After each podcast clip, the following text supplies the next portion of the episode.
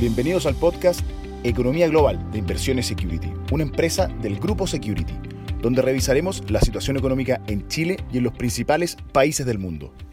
Hola a todos, soy Alejandra Drujinsky, jefe de activos internacionales de Inversiones Security. En el podcast Economía Global de esta semana, revisaremos el contexto de la renta variable internacional.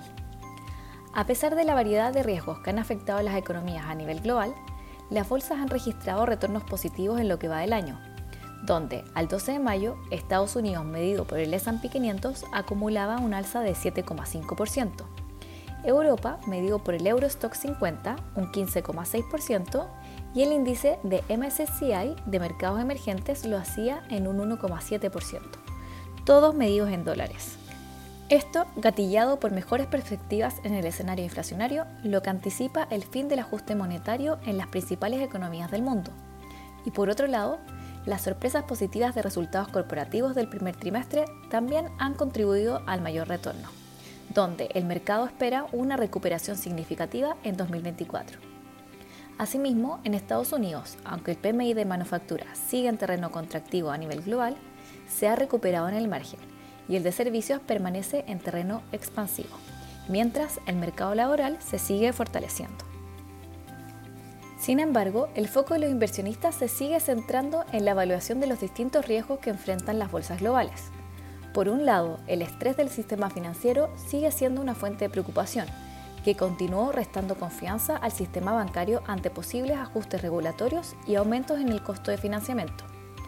De todas formas, el riesgo pareciera estar controlado tras la rápida respuesta de las autoridades que generaron las medidas necesarias para proveer liquidez.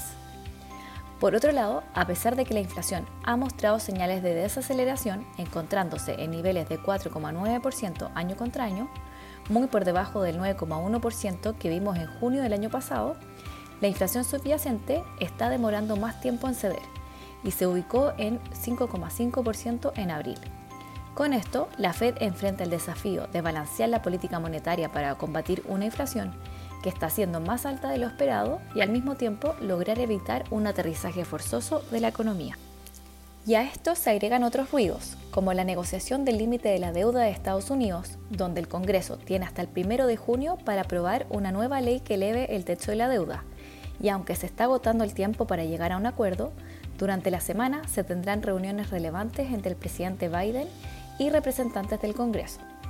También otros factores como las tensiones de China con Estados Unidos y la guerra en Ucrania siguen preocupando a los inversionistas.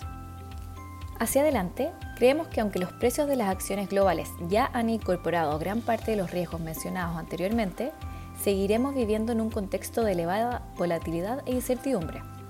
Sin embargo, en la medida que no nos enfrentemos con una recesión severa y se sigan viendo señales de estabilización en la inflación, los temores respecto a un aterrizaje forzoso irán quedando atrás y podríamos seguir viendo retornos positivos. Sin embargo, en estos momentos se vuelve muy importante la selectividad en un portafolio diversificado de acciones. Recuerda que puedes seguirnos en nuestras redes sociales. Nos encuentras como Inversiones Security en LinkedIn, Instagram, Twitter y Facebook. Te esperamos en una próxima sesión de nuestro podcast de Economía Global. Muchas gracias y hasta la próxima.